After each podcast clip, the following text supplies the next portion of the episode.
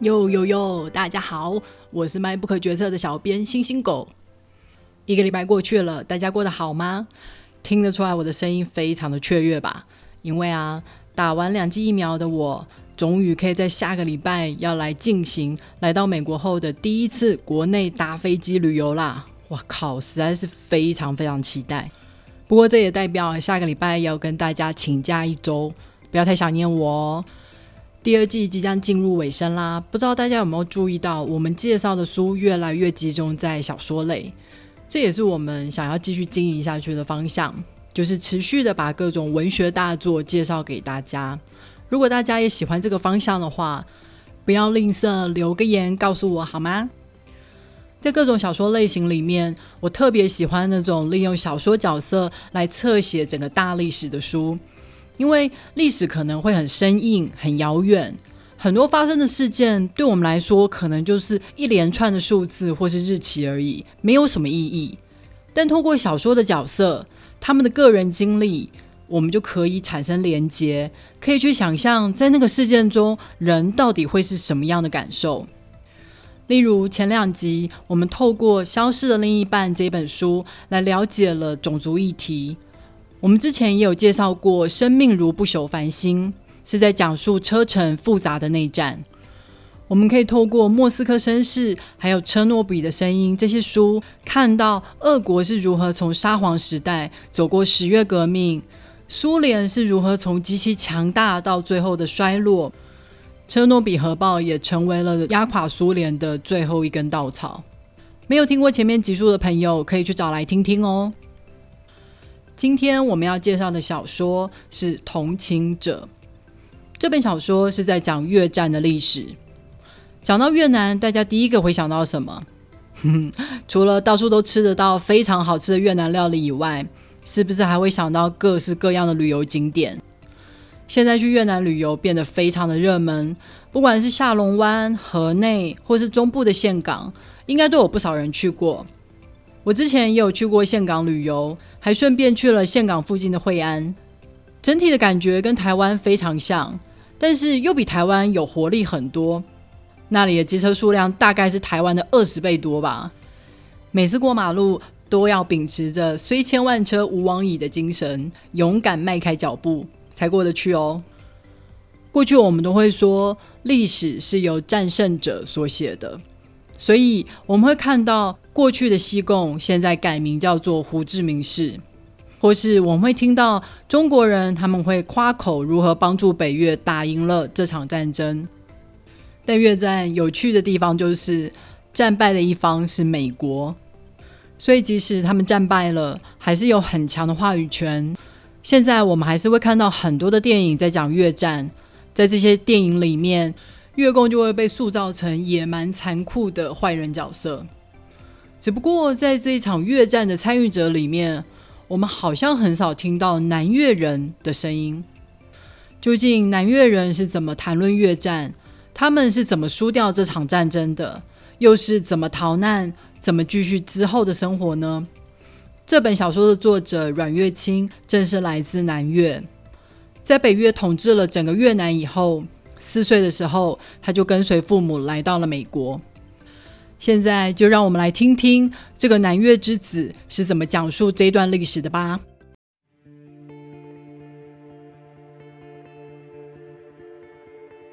这本小书的主角设定很有趣，一开头他就说：“我是间谍，是卧底，是个双面人。”他的妈妈是越南人，爸爸则是当时殖民越南的法国神父。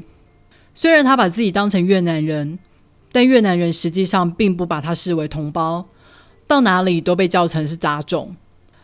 他后来在南越当将军的副手，但身为卧底的他显然不是南越的一份子。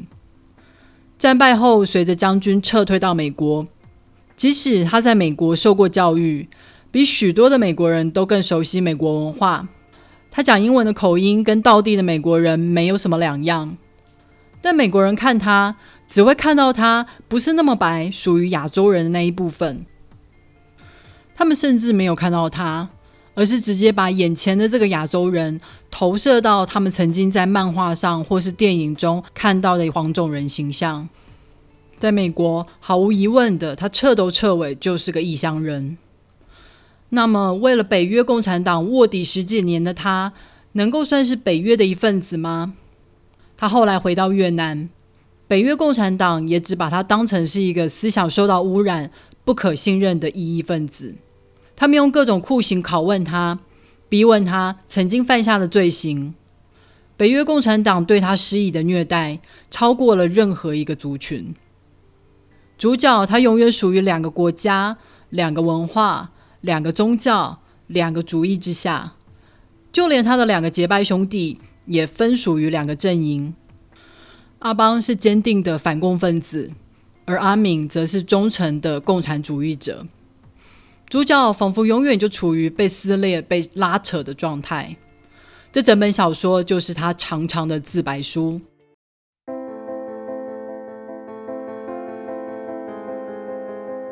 主角到了美国以后，曾经参与一部好莱坞电影《小村庄》的拍摄，在电影里面担任顾问还有翻译。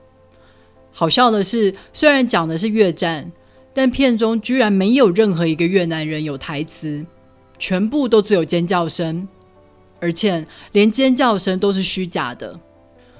大导演不以为然的说：“尖叫声哪有什么假不假？这是全世界共通的语言。”但主角跟导演说，在你们国家，如果害怕的话，你们会大声尖叫，寻求协助；但在我的国家，很多人害怕是不会发出声音来的，因为那样做只会引来更大的危险。整个电影剧本就是在讲美国大兵接下了危险的任务，从万恶的越共手中拯救出越南人民。越战在这里成了一场美国人的战争。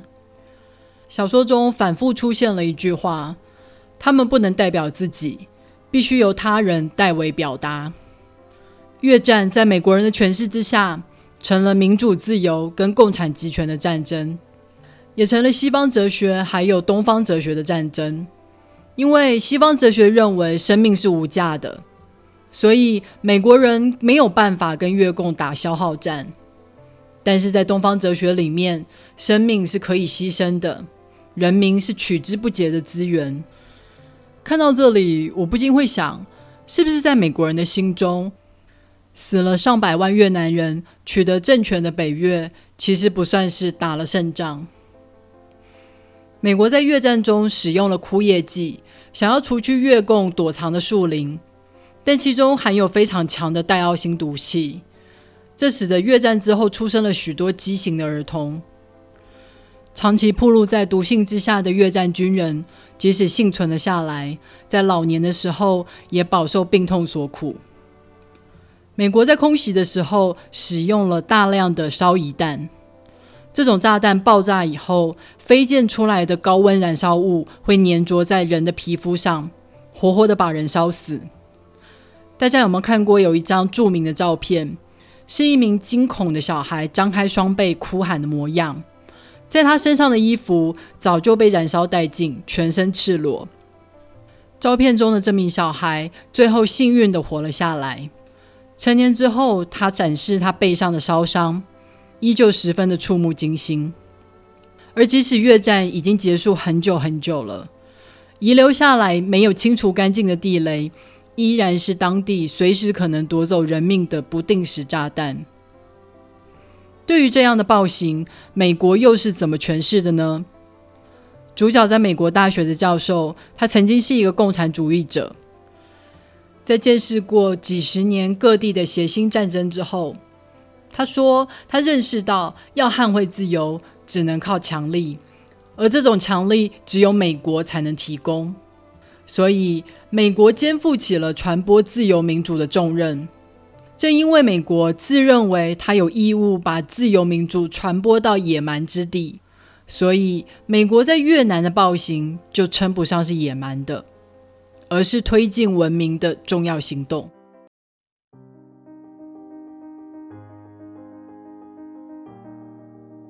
在小说的最后几章。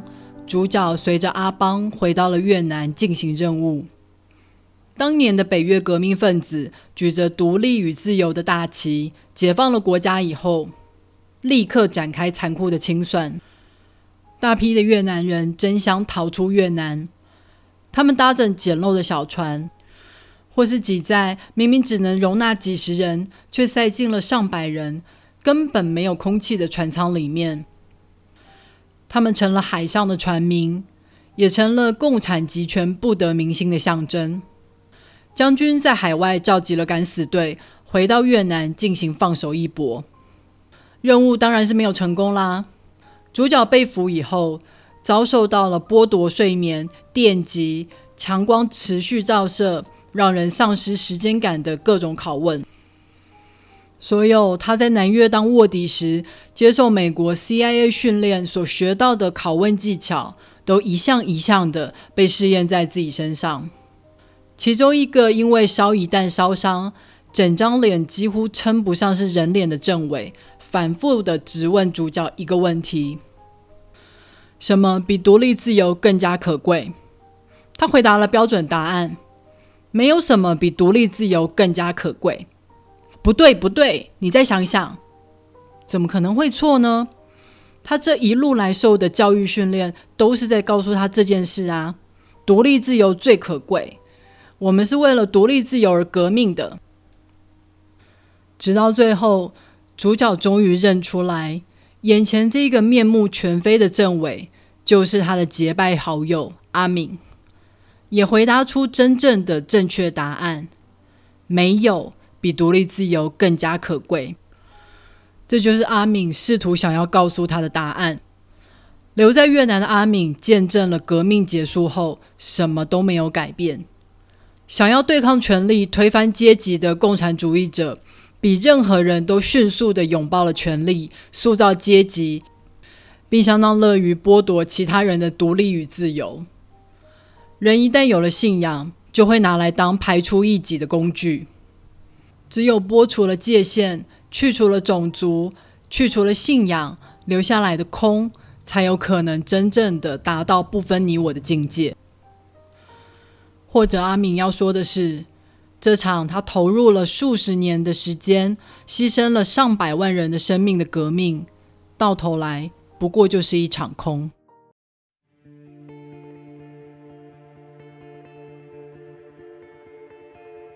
越战不仅深深的影响了越南，也是美苏冷战中美国所长大的最大失败，因为参与了这场长达二十年的战争。美国产生了一群有 PTSD 的越战老兵，还诞生了反战的一代。一位总统因此而下台，还从此改变了亚洲的情势。美国为了打断北越背后中苏联手的共产势力，不惜一切都要拉拢中国。为此，美国舍弃了台湾，在越战结束四年之后就跟中国建交。很多人会觉得疑惑。为什么军事武力这么强大的美国会输掉这场战争呢？主要的原因有两个。第一个原因是，美国不仅是在跟北越打仗，他还在跟北越后面的中国与苏联对抗。苏联源源不绝的提供武器，中国不仅出钱还出力，既提供了军费，还提供了军事顾问，还有军人。美国在打仗的时候，一直都不敢超越南北越界限，就是不想触怒中国，也不敢打北越的港口。结果就是让北越的补给从来都没有断过，北部的根据地没有受过空袭的重大毁坏。北越的军人可以在北方好整以暇的训练、休息，然后整军南下。同时，北越不只有中国与苏联两个大哥。还有辽国与柬埔寨两个小弟，三个国家的共产党紧密的合作，互相支援。相比之下，南越在战争发生之前，一直都是处于政权极端不稳定的状态。第一任总统吴廷艳被刺杀后，南越就一直没有办法产生可以统整所有势力的领导人，数年间就发生了数次政变。国内一直在内斗内耗，第二个原因则是因为当时参与过二战、对共产势力深恶痛绝的保守派政治人物，已经从各国的政坛中渐渐退下来。接任的自由派看到所扶植的反共政权，像是台湾的蒋介石、南越的吴廷艳，都属于独裁统治，根本不在乎所谓的民主价值。于是他们开始怀疑。真的有需要这样无条件的支持这些政权吗？相较于韩战的十六国联军，越战仅仅有邻近的国家参战。美国国内此时也正处于种族民权运动的动荡当中，国内的反对声浪让美国总统不管是出兵或是战略的决定都绑手绑脚。最后，美国国会直接拒绝再提供越南任何的援助。面对这样强大的民意，美国总统也只能顺从了。而少了唯一的大哥支持以后，南越就再也没有可能打赢这场战争了。在看这部小说的时候，我会一直想到台湾。台湾被经济学人称为全世界最危险的地方。美国军方也评估中国极有可能会开战。而照经济学人的推论。如果美国没有办法及时的保卫台湾，赢下这场战争，那么从此以后，世界的秩序就会改写，中国会成为新世界的霸主。台湾现在的处境跟当时的南越还有南韩真的非常的相似。我们要如何像南韩一样打赢韩战，而不是像南越一样输了越战，是我们可以从历史中学习的。从我们刚刚分析的原因就可以知道，国内有稳定的政治局势，还有国际的广泛支持，非常的关键。真的很希望我永远有家可回啊！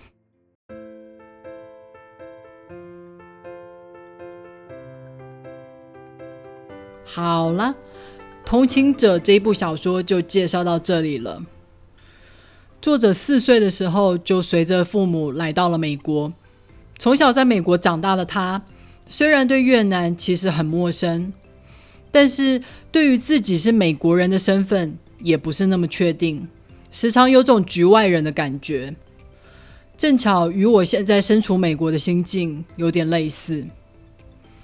作者说，这里的每一个人都在追求幸福，但一个人的幸福感是比较来的。如果我说我幸福，肯定是我觉得有人比我不幸福一点，但在美国不应该有人不幸福，因为不幸福就代表你自身的失败。所谓的天助自助者，只要你努力，你就一定可以获得幸福啊！这里每个人见面都会打招呼，问你好不好，而你这个时候就一定要笑着高八度的说 “great”，因为别人不会期待你说不好的答案。我有时候会想。既然不期待别的答案，干嘛要问呢？美国人永远把亚裔当成是外来族群。书中的教授问自己的美籍日裔助理：“你怎么都不回日本看看呢？”但助理明明就出生在美国，除了父母是日本人以外，跟日本没有任何关联，却被认为需要回日本寻根。我们来到美国以后，都会努力的想要融入。想要被他们当成自己的一份子，一开始你会想啊，一定是因为英文不够好，所以融入不了。后来努力学习他们的文化、他们的笑话，试图抓住了所有他们的言外之意。我们每个人都成了研究美国人的人类学家啦。但你知道，你还是外来的，你还是没有被当成是他们的一份子。都说美国是个大熔炉。但其实你只是让他们来代表你自己而已。你用他们的文化讲他们的语言，在这个大熔炉里面，你其实是没有声音的。我很喜欢书中主角妈妈对主角的鼓励：“你不是什么的一半，你是一切的两倍。”我来到这里，一定得强迫自己去学习他们的文化、他们的想法，好让我可以在这里更容易的生活一点。我在血缘上也许不是一个混血儿，但我的心里却成了混血儿。我希望我也可以像主角一样，成为一切的两倍。